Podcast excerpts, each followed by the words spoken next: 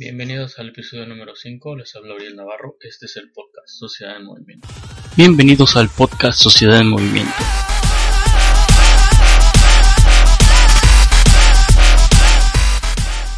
Este podcast es el espacio donde fundadores y directores de organizaciones sociales se dan cita para compartir sus experiencias e inspirar el fortalecimiento de tu propia organización.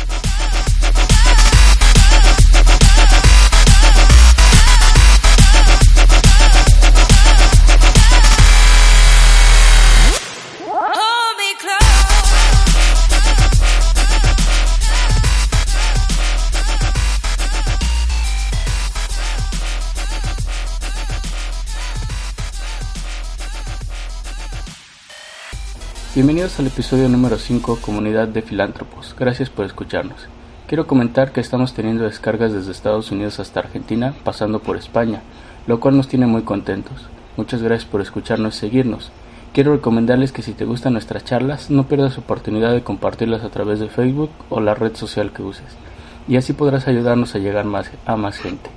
El día de hoy tenemos una invitada muy especial que trabaja actualmente en México. Su nombre es Cristina Nava ella es líder de la responsabilidad social corporativa de Cummins, una importante empresa internacional que ha puesto su foco de atención en la responsabilidad social, para asegurar que todo lo que hagan conduzca a un ambiente más limpio y sano. Pero por favor, Cristina, cuéntanos por ti misma acerca de tu organización. Ok, bueno, buenos días Uriel. Muchas gracias por la invitación. Eh, Cummins es una empresa a nivel global, es una empresa que está en más de 200 países. En la región en la, que, en la que yo me desempeño es la región México y Centroamérica y allí tiene más de 6.200 empleados. Mi tarea principal es involucrar a estos empleados en alguna actividad en la comunidad y que sus actividades tengan impacto en la solución de los problemas sociales. De hecho, quiero empezar diciéndote que en la empresa le llamamos a la de responsabilidad corporativa y no responsabilidad social corporativa o empresarial porque la empresa considera que esto forma parte de nuestro ser y nuestro quehacer. Así como somos responsables por los productos que manufacturamos, que son motores para, para diferentes aplicaciones este, y sus partes. También somos responsables por cómo manejamos el dinero, por cómo tratamos al medio ambiente, por el trato que damos a nuestros clientes, etcétera. Entonces, tenemos una, un compromiso y una responsabilidad por las comunidades en las que están nuestros negocios. Eso es como lo concebimos. Y ponemos a disposición de esa comunidad la fuerza Cummins, que para nosotros es el tiempo y el talento de nuestros empleados. Okay. Este, ¿Cómo trabajamos? Trabajamos a partir de comités de comunidad en cada una de las plantas o negocios donde hay más de 20 empleados se forma un comité y, trabajamos en tres temas principalmente que son la educación, el medio ambiente y la justicia social. La justicia social entendida como la creación de oportunidades para todos o el acceso a las mismas. En México luego este, la oportunidad está, pero las personas no saben cómo, cómo acceder a ella. Y, y, en este sentido vamos desde actividades muy puntuales, que son eventos que duran cuatro o seis horas, hasta proyectos de más de, de 10 mil dólares o de 20 mil dólares. Este, también trabajamos en vinculación con otros actores sociales, desde el gobierno, otras asociaciones civiles o empresas y, porque creemos que para solucionar problemas en la comunidad pues no, no podemos solos y trabajamos a partir de, un diagnóstico de necesidades y de saber qué es lo que se está haciendo en cada uno de los temas. Muy bien, muy interesante el trabajo, muy completo. Pues a partir de que ustedes hacen sus análisis les permite incidir en la realidad de forma concreta, ¿verdad? Y lo, Exactamente. y lo importante es que sobre todo hay un involucramiento y una concientización de los de, sus trabajadores, ¿verdad?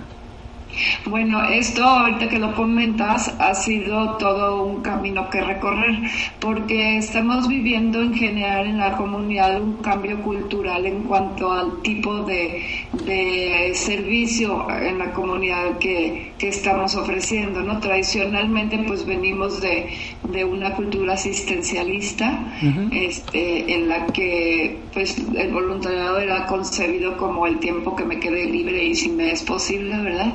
Y, y normalmente pues era algo que me sobraba, que yo daba a alguien que lo necesitaba, lo cual fue, ha sido muy bueno, pero, pero no es suficiente puesto que no hemos cambiado condiciones de vida. Nosotros definimos que queremos mejorar las condiciones de vida de la comunidad en la que estamos haciendo negocios. Entonces, si, si realmente queremos hacer eso, pues teníamos que cambiar como este, este esquema cultural y eh, entonces hemos estado trabajando mucho con nuestros trabajadores para que pensemos de otra manera y es por eso que les pedimos que, que antes que nada se haga un diagnóstico de necesidades, se vea quién está trabajando en eso y cómo se puede resolver el problema que se ha detectado. O sea, normalmente hacemos actividades más que de asistencia de desarrollo, aunque también tenemos actividades que, que siguen siendo asistencialistas porque hay grupos que lo necesitan, ¿verdad? Por ejemplo, ahora con los huracanes y todo eso, ¿no? Pero tratamos de que de empoderar a la comunidad para que ellos mismos trabajen en colaboración con nosotros en la solución de los problemas. Muy bien, muy interesante. Ah, ¿Puedes hablarnos acerca de ti misma? ¿Cómo decides iniciar el trabajo en la organización? Eso es este es, es, como que muy fortuito. Yo yo soy este yo soy yo fui profesora o he sido profesora este por 15 años en el Tecnológico de Monterrey en el área de negocios. Y, bueno, o sea, en, en, mi desempeño, en mis clases, empecé a trabajar en proyectos sociales y, me gustó. Y, y yo siempre creí que que una parte en donde las universidades éramos un poco débiles era en que siempre se presentaba esta actividad en la comunidad como algo separado de tu quehacer profesional. Y, y a mí me parecía que no era así, o sea, entonces como que me, me propuse como demostrar a los alumnos que tú podías aplicar tu conocimiento profesional en áreas de la comunidad, ¿no? Que no toda la actividad de la comunidad era ir directamente con, con no sé, con un, convivir con el niño, convivir con el adulto mayor, sino que sino que tú podías hacer lo que habías aprendido en tu profesión, si eras financiero podías ir con una asociación y ver cómo podían usar mejor sus recursos, si eras administrador podías hacer una planeación estratégica para una, un grupo que estaba trabajando en la comunidad, etcétera. Entonces empezamos a trabajar ese tipo de proyectos.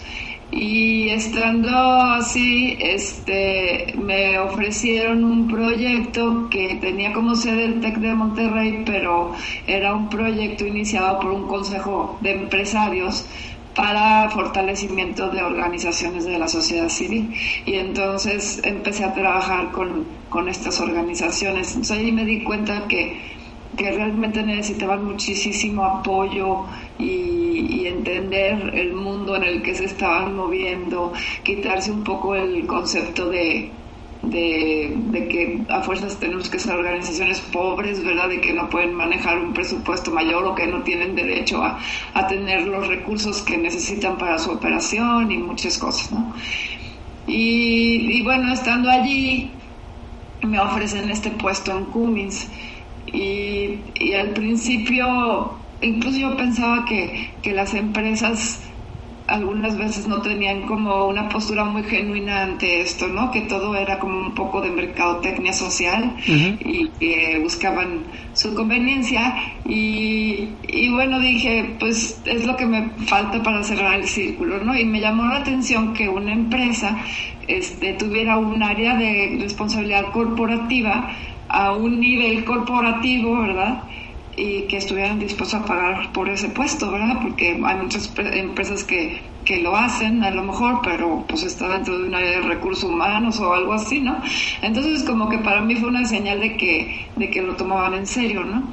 Y, y como me enseñaron que, que este pues que lo tenían en sus planes de trabajo, que era considerado en su carga de trabajo de las personas, que los líderes estaban involucrados, dije, pues pues se me hace interesante. Y la verdad que sí estoy contenta porque eso me ha dado como la posibilidad de, de, trabajar desde, desde esta, este sector, pero con todos, ¿verdad? Y como romper un poco de los tabúes que a veces existen en algunos sectores de, de la comunidad, ¿no? Como, como que tratar de, de caminar a un espacio donde todos podemos ponernos de acuerdo. Y, y bueno, por eso estoy aquí, ¿no? Muy bien. Este, lo que te puedo decir es que, que, aunque me salga de este puesto, pues seguiré trabajando en esto. Me gusta mucho, ¿verdad? Sí, claro. Y al final se convierte en una pasión. Exacto. Muy bien. Nos gustaría empezar conociendo la forma en la que piensa una figura como tú.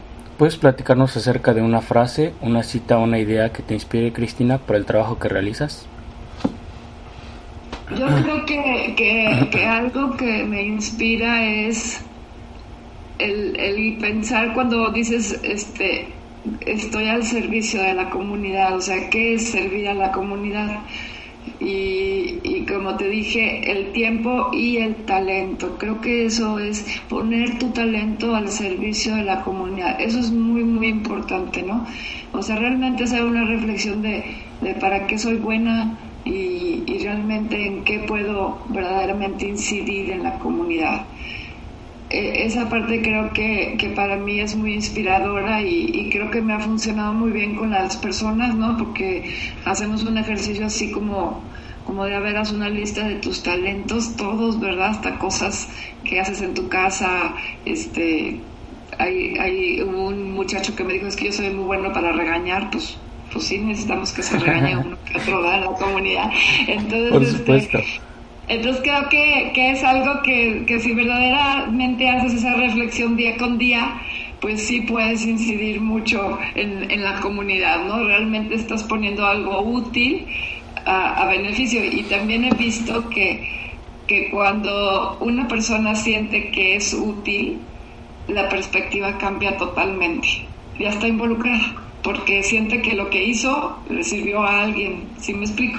Sí, sí, claro, tiene un impacto, tiene y su vida cobra sentido, ¿verdad? Exactamente. Entonces, digo, creo que eso a mí me inspira mucho. Muy bien. ¿Cuáles son los proyectos que tu organización está llevando a cabo y cuáles son los impactos que genera?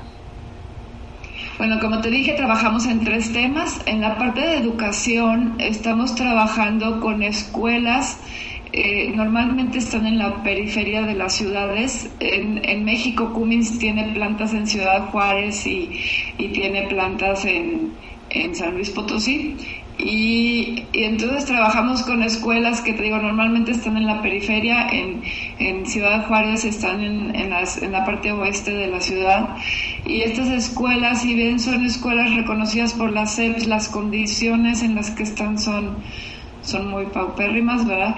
Y entonces trabajamos con ellas, pero dado que, que, mejorar las condiciones de infraestructura sería algo que le correspondería al Estado, este, sí lo hacemos, pero también en paralelo trabajamos un programa de, del fortalecimiento de la cohesión social y, y el marco ético de, de la comunidad en donde está la escuela, porque de otra forma, no creemos que lo que hagamos en infraestructura sirva mucho, ¿verdad? Al rato vuelves dentro de dos años y todo está igual. O sea, lo que me refiero es que si no logramos que la escuela se adueñe, digo, de la comunidad se adueñe de su escuela y se preocupe por ella, pues no estamos logrando nada, ¿verdad? El impacto no, no puede ser replicable.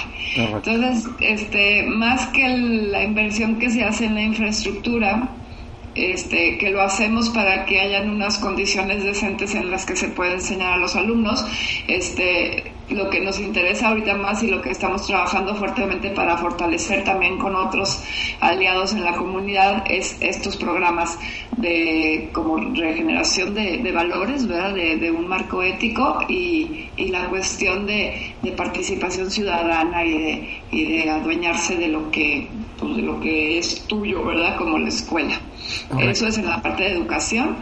este, también en, en, paralelo y con las mismas escuelas, este, tratamos de incidir en que, en que el, en que el alumno se quede en la escuela, la retención de los alumnos en la escuela ya que este es un parámetro que ha sido muy estudiado por, por investigadores y, y es un dato que da el Coneval como reducción de la pobreza, ¿no?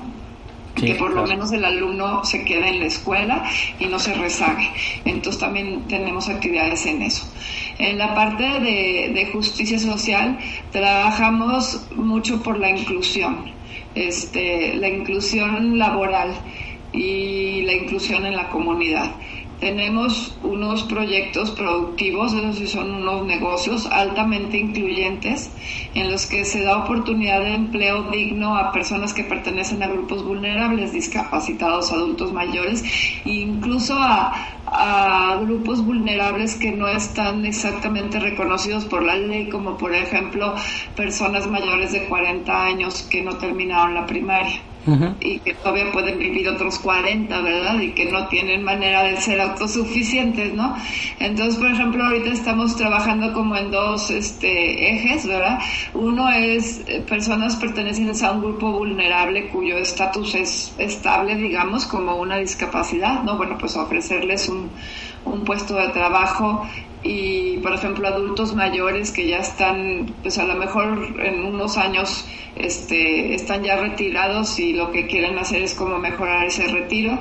Y también en, desarrollar a estos grupos como madres solteras jóvenes o, o, estos adultos mayores, digo adultos de 40 años que te digo sin preparación, pues hacerlos que se eduquen para que puedan optar a, a una mejor vida pues el tiempo que les quede, ¿verdad? De, de actividad laboral. Y, y también estamos en un programa de rescate de espacios públicos, o sea, muy importante y con mucho énfasis en Ciudad Juárez, pero también lo hacemos en otras ciudades, porque porque por todo el fenómeno de la maquila, por ejemplo, en Juárez y de cómo este, hubo un crecimiento este, exponencial de la ciudad, pues no se planeó bien esas áreas urbanas y realmente no existen espacios de socialización, de recreación en la que los niños y jóvenes puedan este, hacer actividades más productivas, ¿no? Entonces, este, también estamos en un rescate así, lo mismo, ahora lo hacemos en alianza con gobierno, con, con la comunidad y, y, tratamos que todo salga de los vecinos y que ellos se queden encargados de, del mantenimiento y de todo, que de ellos venga la propuesta de lo que quieren hacer, etcétera. Y en la parte de medio ambiente estamos muy interesados por el cuidado y el ahorro del agua y, trabajamos desde reforestaciones en, en, las cuencas en donde se, se reabastecen los mantos acuíferos y también estamos muy interesados en energías alternativas. Entonces tenemos un programa que apoya a escuelas y asociaciones civiles para que este pues consideren alternativas energías alternativas que por ejemplo a las asociaciones es la gran cosa porque les ahorra hasta el 60% del costo de los servicios. Ah, poner celdas solares calentadores solares este tratamiento de agua y todas esas cosas. Entonces este y también trabajamos en la parte del de cero basura, ¿verdad? Todo lo que es el reciclado, el reciclado del aceite vegetal para que no se tire en la coladera, el reciclado del del cartón, del aluminio y, y este y ahora estamos iniciando con un proyecto de la composta como para ver si en las ciudades en las que estamos logramos el, el cero basura. y estos son los, los principales proyectos que tenemos. Muy bien, muy interesante. un, una visión muy amplia que tienen ustedes para sus proyectos que involucra desde lo social, lo cultural, lo económico y pues en este caso lo ambiental, ¿verdad? Muy interesante, muy interesante su trabajo. Sociedad en Movimiento es acerca de las experiencias que han alimentado el trabajo de gente como tú y de inspirar a otros a tomar los siguientes pasos a un mundo mejor. Cuéntanos un problema, un desafío o miedo al que te hayas enfrentado y cómo encontraste solución un desafío miedo al que me haya enfrentado. Bueno, uno, uno este que, que sí ha sido, es como, como cambiar la mentalidad de las personas, ¿no? O sea, por ejemplo, ves casi todas las personas son bien intencionadas, ¿no? Y ves todas estas, no hay obra mala, todas estas obras nacen pues muchas veces de que alguien sufrió una experiencia en, este, en lo individual o, vio una situación que no le gustaba y se puso a trabajar en ello, ¿no? Entonces, este, y, y cuando te quedas cerca a ellos y decirles, sabes que está muy bien lo que lo que estás haciendo, pero necesitas profesionalizarte, necesitas poder armar proyectos, necesitas poder emplear a alguien y pagarle bien porque si no nadie va a trabajar por tu asociación, etcétera. Este y, son señoras de 70 años y o es, son personas que, que a lo mejor terminaron la secundaria no y que les empiezas a hablar de, de presentar estados financieros y todo eso es como, como de repente muy frío, ¿no? y, y, no solamente para ellos, sino también, por ejemplo, para los, los voluntarios que tengo como empleados, ¿no? Este, que me dicen, oye, este, no sé, conseguí unas cobijas y no sé qué, no, pues sí, qué padre, pero ¿qué más, verdad? ¿Qué más quieres hacer? Entonces, este, ¿cómo, cómo lo, o sea, hay veces que sí me sentía frustrada, incluso porque me llegaban a decir que era de corazón frío, ¿verdad? Y que muy calculadora. Entonces, ¿cómo lo he venido solucionando? Porque todavía no canto victoria, ¿verdad? Este, es con esa parte que te digo, o sea, una es que hay personas con las que, que, les va a llevar más, o sea, una es reconociendo que este camino nos va a llevar tiempo, porque es una transición grande, ¿verdad? Y entonces hay personas que les va a llevar más tiempo de este, darse cuenta de esto, ¿no? Y, les tenemos que dar su tiempo. Y, entonces lo que, lo que me he dedicado a hacer, en vez de estar discutiendo con alguien que, que pues no se deja en este momento, es a crear esas experiencias de, de, de trabajo que sean muy satisfactorias para la persona, lo que te decía, ¿no? Este, si tú vas a alguna comunidad, este, ves lo que está pasando allí y haces algo, aunque sea chiquito, pero sientes que sirvió, pues ya está, esa persona ya está enganchada, ¿sí? y, en el poco tiempo te va a empezar a proponer más y más cosas, ¿sí? Lo he visto. Entonces como que el enfoque ha sido allí. Y eso también me ha funcionado hacia la comunidad, porque hay muchas veces que también llegas a querer ayudar, por ejemplo, en una escuela y, las, y los maestros o, padres de familia no están interesados en eso, están interesados en que les des, ¿sí? La pregunta primera es, ¿qué me vas a dar? ¿Sí? ¿Qué me vas a dar? ¿Qué me vas a regalar? Este, y cuando uno empieza diciendo, pues primero vamos a planear el trabajo que vamos a hacer todos completos, ¿tú qué crees que podemos hacer? Y, y vuelve a hacer, pero ustedes qué me van a dar? No, pues no te vamos a dar nada ahorita, ¿verdad? Pero vamos sabiendo qué, qué, qué es lo que pasa aquí, ¿verdad? Este, dónde hay complicaciones. Claro. Y, y entonces, ahí también es un trabajo como de paciencia eh, algunas organizaciones y escuelas pues de plano no han regresado, ¿verdad? Porque, porque no quieren, pero otras lo mismo, ¿verdad? Este, ven que empiezan a hacer algún trabajo, ven que ese trabajo reditúa y que además si ellas trabajan pues varios actores sociales empiezan a involucrarse y a trabajar con ellos y pues ya están enganchados, ¿verdad? y eso hace como una inercia donde se se junte más gente, ¿no? Entonces, este, creo que ese, ha sido mi, mi principal reto, ¿sí? El, el, entusiasmar a las personas para que tengamos una participación organizada y el poder probar este, que lo que estamos haciendo sirve para algo, ¿no? Sí, sí, claro. No, ahora cobra totalmente sentido lo que comentabas anteriormente, al, cuando hablabas sobre los, sobre los esquemas mentales que tenemos de una sociedad asistencialista, donde estamos acostumbrados a recibir nada más las cosas, ahora tiene completamente sentido porque su trabajo, su labor implica el cambiar esta mentalidad y hacer que los actores se involucren en, el, en su propio desarrollo. Muy bien, muy interesante su trabajo, Cristina. Sí, pues, o sea, te digo, había alguien que me hacía un comentario hace poco que me decía que, que leía que, que el 60% de los problemas de México era eso. Pues yo diría que más bien como el 80%, ¿verdad? Porque si todos estuviéramos interesados en, en trabajar para solucionar un problema, pues yo pienso que sí lo logramos, ¿verdad? Así es, efectivamente. los problemas sociales al final no son solo no son no son problemas del Estado, sino que son problemas precisamente de nosotros, de la sociedad y que tenemos que como sociedad tenemos que encontrar caminos para solucionarlos.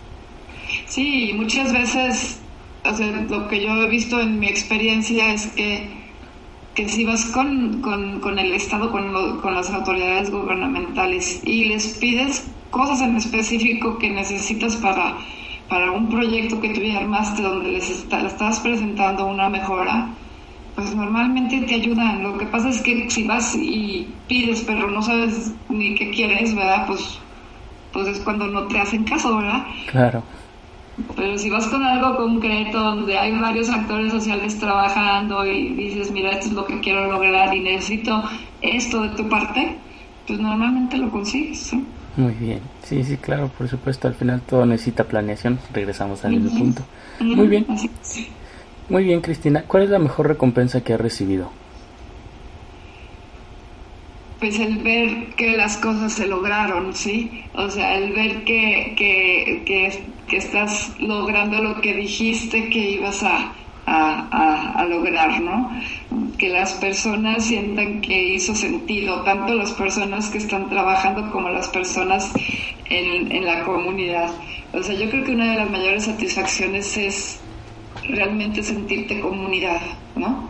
Este, por ejemplo, en la parte de, de las personas discapacitadas o, o, que pertenecen a lo que llamamos grupos vulnerables, pues la mayor satisfacción es cuando cuando ya no te sientes un extraño entre, entre ellos, ni ellos se sienten un extraño contigo, ¿no? Este, que realmente logras, porque, pues no sé, desde la palabra inclusión quiere decir que, que, hay una exclusión, ¿no? Entonces, cuando ya, cuando ya no hablas de esos términos y actúas todos juntos, es muy satisfactorio. Y lo mismo en otras comunidades que a lo mejor están más desfavorecidas que en las que nosotros nos desempeñamos, cuando sientes que todos estamos trabajando este, en conjunto para solucionar un problema y nos sentimos realmente como compañeros, creo que esa es la mayor satisfacción, donde todos estamos poniendo nuestro talento, el de la comunidad, el del profesionista, el de lo que sea, ¿no? Allí para mí es donde me siento mejor, ¿no? Sí, claro, muy bien. Muy bien, muy interesante. Al final, las, al final la mejor, ah, bueno, la recompensa que mencionas es ver los frutos, ¿verdad? Exactamente. Muy bien. ¿Cuál es el mejor consejo que has recibido para ser un líder exitoso? bueno, hay, hay uno que que recibí, que digo, hay dos es más. Uno es el que ya te comenté, es el que trabaja con quien quieras trabajar, ¿verdad? Con quien realmente quiera trabajar. Los demás se irán uniendo en el camino, o sea, como que no pierdas tiempo con quien no quiere ahorita porque después va a querer, ¿no? Okay. Y ese es uno. Y el otro es que en este cambio cultural, las cosas hay que repetirlas en diferentes estímulos y muchas veces, ¿verdad? Este, porque, pues porque si no, este, te ganas esa frustración de la que estábamos hablando. Eh, a lo mejor dices, pero es que ya se los expliqué, pues sí, pero no se entendió, hay que explicarlo de otra manera, hay que evidenciarlo, hay que buscar cómo seguirlo este, repitiendo, repitiendo, repitiendo para que realmente cambie nuestro, nuestro esquema mental. Y a lo mejor un tercero sería que que siempre hay que partir de, de, la escucha, ¿sí? Porque muchas veces nosotros desde la posición en la que estamos eh, queremos tener las soluciones para todos los problemas y, y realmente no sabemos de dónde vienen las otras personas y, y cómo conciben la vida y todo eso. Entonces yo creo que una muy importante es, es escuchar, ¿verdad? Antes de, de proponer. Muy bien, claro, muy, muy pues son consejos muy muy importantes sobre todo para la gente que está que está involucrada en el tercer sector o la gente que se quiere involucrar porque al final si no escuchas no tienes oportunidad de ayudar realmente a los otros. Y pues sí pues mm, muy bien. Eh, qué es lo que te apasiona de tu trabajo pues o sea yo creo que una cosa muy muy padre para mí es todo lo que lo que me ha abierto el mundo, ¿verdad? Porque eh, he tenido oportunidad de, viajar a otros países, de ver esta situación y de ver que, que, tenemos situaciones muy similares, pero también a veces situaciones diferentes, a veces situaciones que yo digo, híjole, en México no estamos tan mal y a veces digo, qué barbaridad, estamos muy mal y así, ¿verdad? Este, entonces, el, el, el que me haya abierto el mundo, eso me encanta este, porque creo que puedo entender más a, todas las personas. Y también el trabajar con las personas, eso me gusta mucho, ¿no? Me encanta cuando, cuando empiezo a trabajar con un grupo de, voluntarios de la empresa y, y, empezamos a hablar de estas cosas y, y verlos después de unos meses donde donde yo estoy viendo cómo le hago para apoyar esos proyectos que ellos quieren llevar a cabo y con quién me vinculo y todo eso, este, pues eso es, es, muy emocionante, ¿no? O sea, ver que ellos ya están enganchadísimos, ¿verdad? Por ejemplo, ahorita tengo un, un proyecto con, con la Dirección de Ejecución de Medidas para Menores, que son menores delincuentes, donde un grupo se metió a estudiar cuál es el modelo, cuáles son las variables más importantes para reintegrar a un menor delincuente a la comunidad de nuevo, ¿verdad? y, y se dio cuenta que que pues lo que hay que hacer es hay que arreglar a ese menor como persona porque si no no va a aprovechar ninguna de las oportunidades que se le presenten. Entonces verlos a ellos allí metidazos en esa investigación, entrevistando a toda la gente, a los papás, a, las personas de la dirección, a, a, las comunidades, incluso a los criminales y todo, este pues se me hace padrísimo porque ya los tengo ahí este involucrados y participando y siendo partes de su comunidad, ¿no? Claro, ¿no? Y aparte con un, con un impacto por enfrente como muy valioso, al final, como, como dice el, el dicho o la máxima, ¿no? Los, los niños son el futuro de nuestra organización y ahora el, último que se está manejando es que en realidad no solo los niños son el futuro, sino son el presente. Entonces, si no buscamos, en este caso, reintegrar a, niños o jóvenes delincuentes, como el impacto negativo es que las cosas van a empeorar. Si logramos reducir que el, número de delincuentes eh, crezca, pues por supuesto que vamos a tener una sociedad mm, más integral, ¿verdad? Sí, sobre todo el tipo de, de, remedios que estamos ofreciendo, ¿no? Por ejemplo, en este caso dicen, no, pues se les consigue trabajo cuando salen, pues sí, pero pero la persona está tan dañada que, no puede permanecer en el trabajo, no lo puede aprovechar, ¿sí? Claro. Entonces, como ver ese tipo de cosas es muy padre porque dices, ah, ok, estoy ofreciendo el remedio que no sirve, ¿verdad? Tengo que hacer algo antes, ¿no? Muy bien. sí, sí, sí, totalmente de acuerdo. Muy bien. Eh, Sociedad de Movimiento es también un espacio para la difusión de recursos. ¿Con qué recursos trabaja tu organización, Cristina? Bueno, la organización tiene una fundación que se llama la Asociación Filantrópica Cummins aquí en México y tiene también una fundación a nivel global que es la Fundación Cummins. Entonces, este, ambas fundaciones, digamos, pues trabajan con recursos de, de, los negocios Cummins, ¿verdad? Eh, en, su mayor parte. Pero también trabajamos con donaciones de otras empresas que colaboran con nosotros en, en varios proyectos. Eh, por ejemplo, tenemos un programa que se llama el Premio a la Filantropía Potosina, que tiene ediciones cada año y donde convocamos a las asociaciones civiles a que a que, este, a que presenten proyectos de desarrollo. En este programa el fondo lo generan 25 empresas, entonces además de, de Cummins, y el dinero entra a la Asociación Filantrópica Cummins y desde allí se, se, pues, se da a los proyectos ganadores. ¿sí? Entonces también tenemos otros, otras iniciativas y proyectos más pequeños donde las empresas colaboran con nosotros, ¿no? y, ese es como de donde obtenemos nuestros recursos. Todos los proyectos que son menores a 5 mil dólares, este, los fondea la Asociación Filantrópica Cummins, que es la Fundación de México. Los proyectos arriba de este monto este, se los presentamos a la Fundación Cummins a nivel global. Muy bien. Ok, si pudieran darle un consejo a nuestros escuchas para obtener recursos, eh, ¿cuál sería? Uno muy importante es realmente definir qué es lo que quieres hacer, ¿sí? O sea, tener muy claro cuál es la causa en la que estás incidiendo, cuál es el problema que quieres resolver y el camino que estás escogiendo para hacer eso, ¿sí? Eh, conozco muchas organizaciones que, que quieren hacer de todo y que quieren resolver todo y el diversificarte de esa manera es que le pegas a todo y a nada, ¿verdad? Entonces es, es muy importante definir tu rumbo. ¿Sí? Una vez que tienes definido tu rumbo, entonces tienes que generar acciones o proyectos o programas que son los que te van a ayudar a caminar ese, ese rumbo que ya estás definiendo, ¿sí? Y este, y entonces cuando tengas eso, vas a poder generar realmente peticiones sólidas, lo que yo te decía, ¿sí? Este, vas a poder decir quiero apoyo para este programa que educa a estos niños así así, que se lleva tanto tiempo y que obtiene los siguientes resultados y necesito tanto dinero, ¿sí? Mientras no tengas esto definido, pides al aire y es cuando te cuesta mucho más trabajo y además casi siempre este no obtienes los recursos que necesitas, ¿sí? O o tienes recursos que se te van en puro gasto fijo. Y ese es el otro consejo, ¿verdad?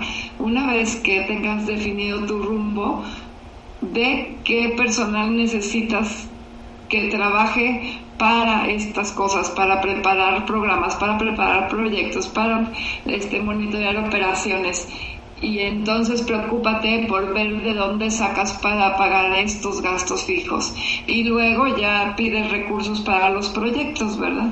Pero el gasto fijo tiene que estar asegurado. Claro, ¿cómo aseguras ese gasto fijo? Pues pues tienes que, puede ser pensando en algo que te genere ingresos, eso, eso está teniendo mucho auge ahorita, ¿verdad? Porque pues ya no dependes totalmente de donadores, o mostrándole a la comunidad tu trabajo para que te apoyen con esos gastos fijos, ¿verdad? Teniendo otros aleos, pero, pero mientras no sepas qué quieres y cómo lo vas a lograr, pues está muy difícil, ¿verdad? Todo el dinero se te va a acabar, ¿no? Sí, sí, claro. Muy bien, muchas gracias. Eh, compártenos un recurso que facilite el trabajo de tu organización, Cristina un recurso que facilite el trabajo de mi organización. Bueno, yo creo que, que este eh, que el poder hablar desde una empresa que es un mayor empleador en las ciudades en las que estamos, pues fácil, por lo menos me abre puertas, ¿verdad? Sí, claro. Y, a las, y a las organizaciones o grupos que se alían con nosotros, pues nos abren las puertas y nos escuchan. Eso, eso es un recurso que definitivamente este, facilita mi trabajo, ¿verdad? Y, y, en ese mismo sentido, pues creo que tenemos buena convocatoria en la, en la comunidad. También el hecho de ser una empresa global, porque eso nos ha dado también la posibilidad de, de aliarnos con, con otras organizaciones de la sociedad civil a nivel internacional, ver qué están haciendo y aprender de ellas y también obviamente a, a nivel nacional. Este, ahora acabamos de, de regresar de la reunión anual del Centro Mexicano para la Filantropía. No sé si has escuchado de CMFI. Sí, así es. Entonces fuimos a la reunión anual, pero este año llevamos a, a 15 asociaciones civiles que se acreditaron en los indicadores de institucionalidad y transparencia. Estos indicadores, pues, es un parteaguas para la ciudad de San Luis Potosí porque, porque son asociaciones que están catalogadas ya como confiables, ¿no? y, y, que animan a otros, este, a otras asociaciones a, a seguir trabajando para su desarrollo, ¿no? ¿Por qué? Pues porque estas asociaciones ya están expuestas a más donantes, ¿verdad? Y, y creo que creo que ese sería un recurso que también facilita nuestro trabajo, ¿no? Las asociaciones que se involucran eh, a, trabajar con nosotros este, y reciben dinero de, de cualquiera de las dos fundaciones están este, requeridas a, obtener una acreditación de, de, un organismo nacional como CEMEFI o de un organismo internacional como Global Giving, este, que que las, este, las acreditan como confiables. Y esta, esta acreditación no solamente les sirve para trabajar con nosotros, sino les sirve para, para trabajar con muchos, muchos donantes, ¿no? Y eso creo que es un beneficio muy bueno para, para ellas. Y la otra, el otro recurso, pues ya te lo mencioné, es interno, ¿verdad? Y es el hecho de que, de que la compañía considera esto muy importante está en el plan de trabajo de todas las áreas, está en el plan de trabajo de todos los líderes y de todas las personas y se mide. Entonces, pues eso facilita mi trabajo, obviamente, ¿verdad? Claro, por supuesto. Muy bien, ¿cuál es la visión que tienes que tienen para tu organización? ¿Cómo pueden verse en el futuro?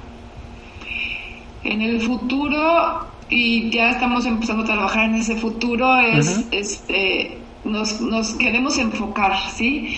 Queremos realmente poder decir que solucionamos algún problema en estos tres áreas prioritarias que te dijimos, ¿verdad? Por eso las áreas los, que te mencioné, las, los proyectos en cada uno de estos temas, este, son ya líneas de enfoque, ¿sí? Queremos realmente poner todo nuestro esfuerzo, por ejemplo, en las energías alternativas, ¿no? En la parte del medio ambiente. Y realmente poder decir que, que, que en unos 10 años cambiamos un poco la fisonomía de la ciudad y, y se ve que hay toda esta cuestión de, de energías alternativas, ¿no? Este, es, es, como nos vemos. Y vemos a nuestros empleados realmente involucrados en la comunidad, participando en, en, en, no solamente en ese tipo de actividades y proyectos, sino, sino en incidir en política pública, que ya algo estamos empezando a hacer. Este, esa parte se nos hace muy importante porque pues por ejemplo todo lo, del medio ambiente, si no cambias la ley, pues no cambias nada, ¿verdad? Claro. Entonces, este, entonces queremos llegar hasta ese punto, ¿no? Y nos vemos realmente involucrados y como líderes en, en la comunidad este, para, para solucionar problemas, ¿sí? Muy bien. Muy bien, muy bien. ¿Cuáles son los proyectos que se están gestando o desarrollando para los siguientes pasos en la organización? ¿Qué es lo que este, está de frente? Ajá. Sí, por ejemplo, este, en todo lo de, energías alternativas, te digo, pues estamos eh, viendo lo de la composta, estamos viendo este, cómo hacer que, que, que crezca una cultura de, de, no tirar el aceite vegetal en las coladeras y contaminar el agua, estamos trabajando con la con la Universidad Autónoma de San Luis Potosí en la construcción de un techo verde, este, que va a ser como un piloto, en, en donde en, el inicio lo vamos a hacer en un edificio de la universidad, pero la idea es entrenar a mucha gente allí y este y ver qué qué plantas nos funcionan mejor para este clima y, y, otro tipo de iniciativas que tenemos como que se use el techo como área recreativa y así. Y este andamos también eh, estudiando eh, huertos urbanos pero a gran escala donde tanto las escuelas como las asociaciones civiles este, pueden abastecerse de, de lo que siembren pero además también como proyecto productivo. Eh, andamos tratando de de hacer redes de colaboración con las asociaciones para que pues para que también puedan tener proyectos productivos, por ejemplo, asociaciones que hacen galletas, ¿verdad? Este, estamos tratando de profesionalizar eso y, y, poder pues, este, manufacturar un gran volumen de galletas que después podamos vender a un proveedor importante y, o a varios. Este, estamos tratando de consolidar ese, ese programa que, que predigo de, de, marco ético, de un poco regenerar los valores en nuestra comunidad, tanto con niños como con jóvenes. Y, este, tenemos un programa de, de, mentoría donde directivos, altos directivos de nuestra empresa están trabajando con jóvenes que vienen de áreas rurales a, a estudiar a San Luis Potosí y como para pues para este, introducirlos al mundo laboral y lo que éste requiere. Estamos trabajando también con escuelas técnicas para mejorar la currícula. Entonces, pues, o sea, digo, hay muchas cosas, pero básicamente todas en la línea de lo que te dije, ¿verdad? Digo, yo creo que tres cosas muy importantes es educación, que las personas sigan en la escuela, empoderamiento de la comunidad, que se tenga un marco ético y que se adueñen de, de, de, los, de, los, de, las, este, de su comunidad y toda la cuestión de medio ambiente, ¿verdad? Muy bien, muy bien, muchas gracias. Cristina, antes de despedirnos te pediría que nos compartas la mejor forma de ponernos en contacto contigo, tu organización y que nos digas hasta pronto. Ok, este, pues muchas gracias por esta oportunidad y, claro que estoy a sus órdenes para cualquier iniciativa que crean en que nosotros nos podemos involucrar o, o cualquier experiencia que yo pueda compartir. Parte de mi de mi labor es precisamente este ir a hablar con grupos, con empresas, con, con quien universidades. Yo me lo paso haciendo esto, ¿verdad? Porque lo que queremos es más y más participación ciudadana.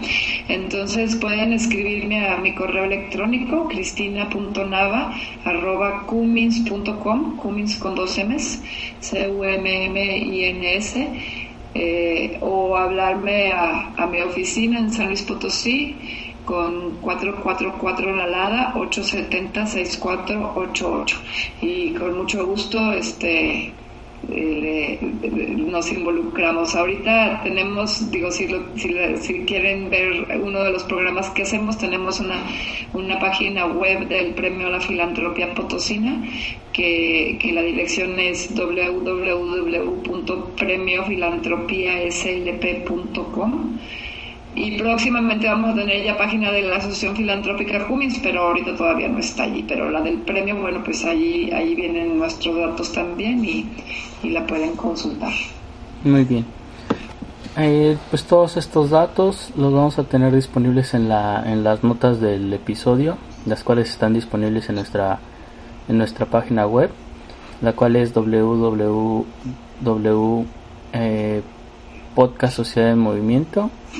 Eh, podcast Sociedad en Movimiento wordpress.com ahí pueden encontrar el capítulo acerca de Cristina Nava y todas las notas con respecto a lo que comentamos aquí. Cristina, queremos agradecer tu generosidad, tu tiempo, tu disponibilidad, la capacidad para compartir experiencias y recursos. Muchas gracias. Es tiempo de tomar... Ah, adelante. No, no nos decía muchas gracias. Es tiempo de tomar acción. Este fue el podcast Sociedad Civil. Los esperamos en la siguiente emisión. Y recuerden, es tiempo de tomar acción. Muchas gracias.